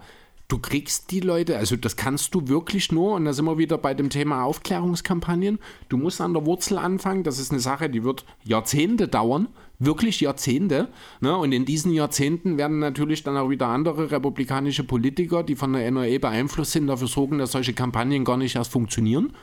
Ne? Das heißt, es geht eigentlich nicht. Du kannst, die USA hat sich hier in den 250, nein, eigentlich in den letzten 50 Jahren ähm, total selbst in eine Spirale der Gewalt. Des, ja, des Todes hätte ich jetzt gesagt, hineingebracht. Ich habe noch einen Punkt, wo man, äh, wie man dagegen an, kämpfen könnte, das wäre halt ein weniger föderales Waffenrecht, was ich anfangs eingegeben hatte. Dass eben das nicht 51 Bundesstaaten einzeln für sich entscheiden, sondern dass das zentral passiert. Du hast äh, die Brady Bill, ich glaube, achso, genau, Stand 2012 übrigens gab es mehr als 20.000 verschiedene Waffengesetze in den USA. Einfach um das mal ins Verhältnis zu setzen. Ähm, die Brady Bill hast du ja vorhin schon angesprochen, die unter Bill Clinton 93 äh, verabschiedet wurde, wo es darum ging, dass eben Waffenkäufer sich verpflichten, innerhalb von fünf Tagen zu überprüfen zu lassen und in diesem äh, und dass eben auch die Magazinkapazität begrenzt wird etc. Ähm, das wurde halt dann vom Supreme Court aufgrund der Verfassungswidrigkeit im Rahmen des Föderalismus abgesagt. Die haben gesagt, ja, das ist, Bund, äh, das ist keine Bundessache, das ist eine Sache der einzelnen Staaten. Und das ist Wahnsinn. Das ist so, so kleingeistig. Ja, aber da schließen wir genau wieder den Kreis, den du vorhin schon mal gesagt hast. Bildung sollte nicht auf einzelne Staaten oder Bundesländer, wie wir es hier in Deutschland haben, aufgeteilt werden. Das ist eine große Sache. Ja. Genauso sind es Waffengesetze, ähm, ja, alles, was nicht mit der direkten Wirtschaft eines Bundeslandes zu tun hat, sollte eigentlich klar geregelt sein. Richtig. Sei es Bildung, sei es Renteneinstieg, ja. ist ein sehr guter Punkt. Waffen, Gesetzeslagen, die mehr als Geld betreffen, die ein Leben betreffen. Natürlich kann äh, jedes Bundesstaat dann äh, gewiss, in einem gewissen Stra Maß gerne Anpassungen vornehmen, die natürlich sinnvoll sein müssen. Aber ja, ich gebe dir vollkommen recht, es funktioniert nicht, gerade bei einem Land mit dieser, auch mit diesen Ausmaßen einfach. Ne? Wir reden ja hier natürlich in erster Linie von East Coast to West Coast, um es mal so zu sagen, aber da gehört ja auch ein Hawaii dazu. Ganz da gehört ein Puerto Rico dazu. Ganz ehrlich, lass die Ausmaße weg. Sag einfach ein Land mit so vielen Problemen in diese Richtung. Das, das meine ich, nee, das meine ich, ich, meine, ich rede wirklich vom geografischen Ja, Rad. weiß ich schon, aber hm. mir geht es halt darum, mir ist egal, wie groß das Land ist. Wenn es in einem Land, egal wie groß es solche Probleme gibt, muss von ganz oben angegriffen werden. Weil das, also mal plötzlich, wir reden jedes Mal drüber, wenn wir von einem Unternehmen reden, das, also von oben wird runtergetreten. Es ja. ist leider so. Ist, natürlich. Aber ja, gerade wenn wir solche Probleme haben, muss von oben runtergetreten werden, damit sich unten was ändert bei der Sache. Ja. Und das heißt, dass das Land USA den einzelnen Bundesstaaten Gesetze vorgeben muss, an die sie sich zu halten haben. Und klar, die können von mir aus da einen gewissen Spielraum, eine gewisse Toleranz, wo die noch ein bisschen anpassen können von Bundesland zu Bundesland. Mhm. Aber im Großen und Ganzen muss von oben eine Grundlage kommen und danach kann darauf aufgebaut werden. Ja, aber das funktioniert einfach nicht äh, wegen mit 1791. Äh, ja, auch einfach wegen der Besetzung. Da sind wir auch wieder beim Supreme Court, weil das geht nur über den und der lässt das, der geht dann nicht mit. Das haben wir gesehen. Der, nimmt ja schon richtige Gesetze, die also äh, diese Bill Brady, die ist ja äh, Brady Bill von 93 da, das ist ja ein Gesetz, da kann man als vernünftig denkender Mensch ja gar nichts dagegen haben, weil das ist eine ganz klare Sache für den Schutz der Bevölkerung und die dann so kleingeistig mit der Kompetenz der Einzelstaaten wieder nichtig zu machen. Ich meine, immerhin, es hat vier Jahre gehalten. Das ist für US-amerikanische Verhältnisse für so ein Gesetz eigentlich ziemlich gut. Ne, das muss man traurigerweise sagen. Ähm, aber das ist so kleingeistig und das lässt mir halt auch sämtliche Hoffnung rauben, dass wir irgendwie in naher Zukunft oder irgendwas kriegen. Ich habe noch ein Punkt, achso, nee, eine Sache, die mir in den Kontext gerade, als du es gesagt hast, erst eingefallen ist, die natürlich auch nicht zwingend hilfreich ist, die aber an anderen Punkten durchaus okay ist, ist auch die Begrenzung der Legislaturperioden auf zwei pro Präsident.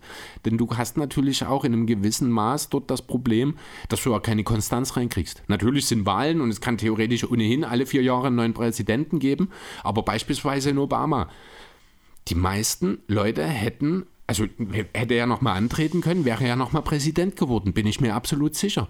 Aber dadurch, dass Obama nicht mehr antreten konnte, waren die Demokraten hatten keine Chance gegen Trump. Einfach schon deswegen, weil niemand in der Lage war, diese Lücke zu füllen. Das sieht man jetzt gerade auch sehr gut bei der CDU übrigens mit dem Abgang von, äh, von Frau Merkel.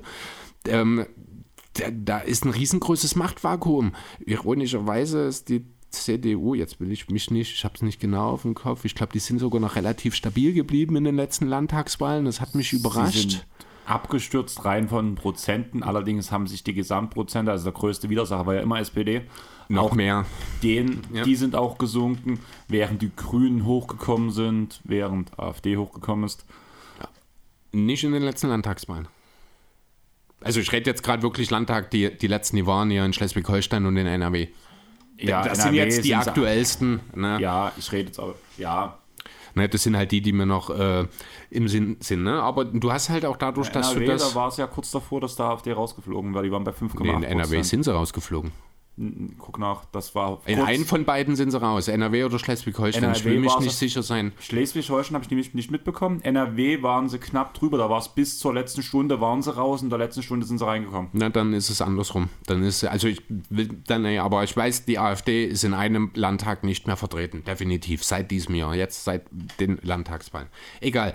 Äh, ein Punkt habe ich noch zu der Thematik, nämlich äh, das, was ich gerade schon angesprochen habe, diesen Bipartisan Background Checks Act ähm, unter dem Stichpunkt, was passiert gerade? So, ja. Bipartisan Background Checks Act. Überparteiliches Gesetz zur Überprüfung des Hintergrunds. Worum geht's? Um die Festlegung von Hintergrundprüfungen beim Kauf zwischen nicht lizenzierten Parteien, äh, über den Verbot von Transfer zwischen zwei Privatpersonen, also Transfer von Waffen natürlich, ähm, über den Ver bis ein lizenzierter Waffenhändler, Hersteller oder Importeur eben diesen Background-Check durchführt. Diese Gesetzesvorlage ist zum ersten Mal am 8. Januar 2019 von Mike Thompson eingereicht worden. Hat äh, das Unterhaus durch, äh, ist es durchgegangen, aber noch Achso, ganz kurz zu äh, Thompson, Demokrat aus Kalifornien, ist dort einer, äh, ein regionaler Senator, ich glaube jetzt keiner, der direkt im Senat sitzt, sondern in Kalifornien irgendwie. Ich habe mich jetzt, habe ich nicht mehr so die Zeit gehabt, dann um mich auch noch mit ihm entsprechend auseinanderzusetzen. Ähm, ja, genau. Und äh, der Chef der Task, also der Vorsitzende der Taskforce zur Prävention gegen häusliche Waffengewalt. Also jemand, der eindeutig vom Fach ist, um das nochmal deutlich zu machen. Der hat eben diesen, äh, diesen Gesetzesvorschlag am 8.1.2019 eingereicht und er wurde noch am selben Tag vom republikanisch geführten Repräsentantenhaus aus, äh, abgelehnt.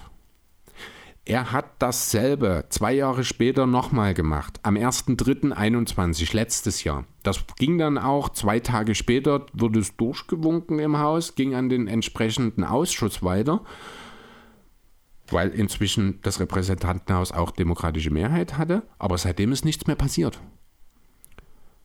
Ne, Im Senat ist es immer noch so diese 50-50-Geschichte äh, mit den beiden Unabhängigen eben.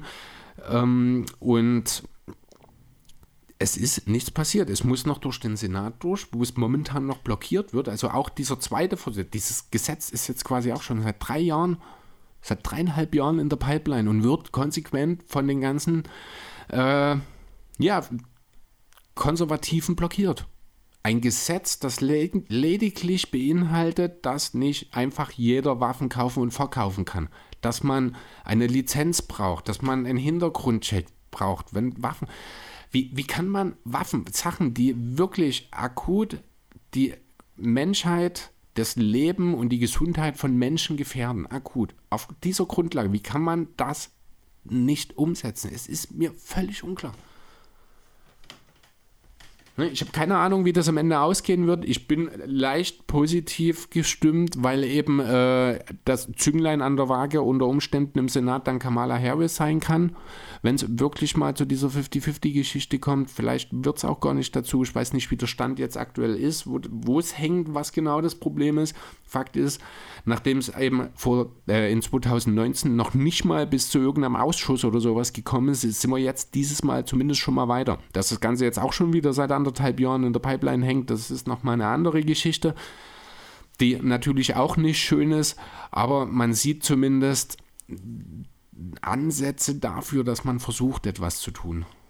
Nach wie vor. Also man hat die Hoffnung noch nicht aufgegeben, man hat sich nicht äh, ergeben. Aber das kann halt eigentlich nicht alles sein. Ja, gebe ich dir auf jeden Fall recht. Meine Frage an dich wäre jetzt, hast du noch was? Nichts mehr zum Thema.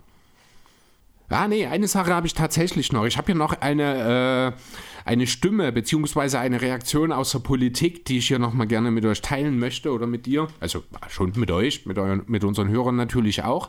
Und zwar von Paul Gosar, Republikaner und Abgeordneter äh, aus dem Bundesstaat Arizona, der hat infolge dieses Attentats von Salvador Ramos absolut krude Verschwörungstheorien verbreitet darüber, dass Ramos ein transsexueller, linksgerichteter, illegaler Ausländer äh, sei, hat dies Ganze noch garniert auf Twitter mit einem Bild von einer Transfrau. Irgendeiner, völlig ohne Zusammenhang, einfach nur so typisch AfD-Vibes halt, wie man das macht. Man nimmt irgendein Bild, äh, überlegt sich eine Geschichte dazu und bringt die dann einfach Medien, also äh, öffentlichkeitswirksam unter die Leute. Man wird schon ein paar Leute finden, die sich dann diesen anschließen.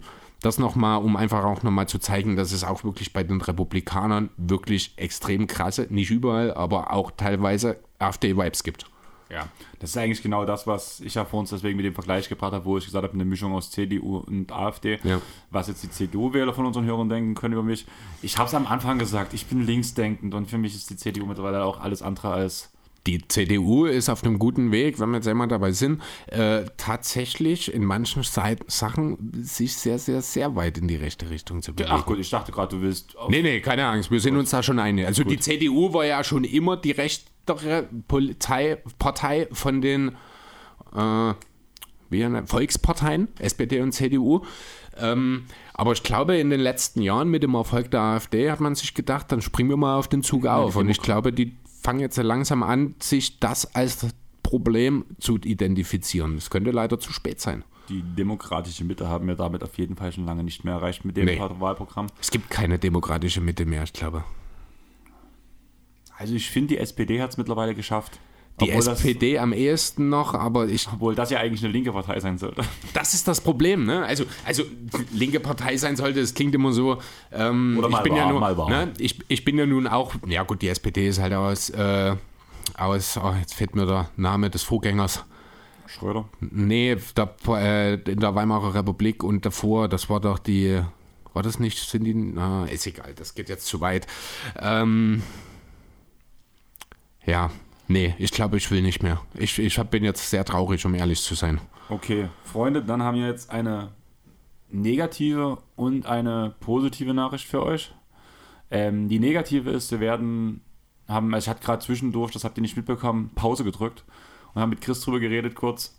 Wir sind jetzt bei anderthalb Stunden. Chris hat sich völlig in Rage geredet. Also, ich habe ja gedacht, ich habe bei der letzten Off-Topic-Folge, wo wir über Seenotrettung geredet haben, habe ich übertrieben. Ich habe übertrieben heute, du oder? Hast völlig übertrieben, aber mein Es tut mir auch wirklich leid, aber das war dann auch, als ich einmal angefangen habe, ich, ich konnte nicht mehr aufhören. Das ist, ich könnte mich zwei Wochen lang 80 Stunden jede Woche dort drin vergraben. Ich bräuchte danach extreme seelische Betreuung, aber ich würde nicht aufhören können. Das ist so ein Thema, einfach, das, das ist so abstrakt für mich, so absurd, dass das überhaupt immer noch auftaucht. Ich, das, oh, Nee, ist, bitte lass uns aufhören, ich will nicht mehr. Ja, und die gute Nachricht ist, wir werden einfach am Montag noch eine zusätzliche Folge aufnehmen, die danach auch, ich werde mich danach Montagabend auch noch direkt an den Schnitt dran setzen, die dann Montagabend direkt droppt. Damit habt ihr danach nicht bloß das Gespräch über ein Playoff-Spiel, was jetzt halt einfach nach anderthalb Stunden off-topic, so eine halbe Stunde über ein Spiel reden, wäre halt irgendwo komisch gewesen. Ja. Deswegen haben wir uns entschieden, dann haben wir dann zwei Playoff-Spiele, wird vielleicht ein kürzerer Pod, als wir es sonst hatten. Vielleicht so die Länge ungefähr wie unser Play-In-Format, was wir gemacht haben. Das genau. würde ich genau. ganz cool finden. Und damit habt ihr heute eine reine Off-Topic-Folge und bekommt morgen eine zusätzliche reine Basketball-Folge, wo danach auch ein paar Sachen angesprochen werden, wie zum Beispiel mein Ben Simmons-Trikot. Sein Ben Simmons-Trikot, ein Song von einer talentierten neuen Musikerin als Autor. auch überlegt, wie wir sie jetzt bezeichnen. Ja. Ne? Viele Grüße an Lorenzo. ja, genau. Also, wer unsere Insta-Story gelesen hat, äh, gesehen hat, der weiß, dass wir von Chiara sprechen, von äh, Lorenzos Freundin, die jetzt diese Woche ihr ersten Song getroppt hat. Da werden wir dann am Montag äh, entsprechend das ein bisschen mit unterlegen. Genau, und mit reinknallen. Man muss dazu sagen, ich muss das mal lachen, weil Lorenzo hat dann irgendwann ihre Nummer geschickt, damit ich mit ihr direkt sprechen kann, mhm. auch wegen GEMA-Sachen und sowas. Ja. Und ich muss erstmal fragen, hier Lorenzo, wie heißt deine Freundin? Ich habe sie nicht, habe keine Lust darauf, deine Freundin als Babygirl bei mir im Handy einzuspeichern.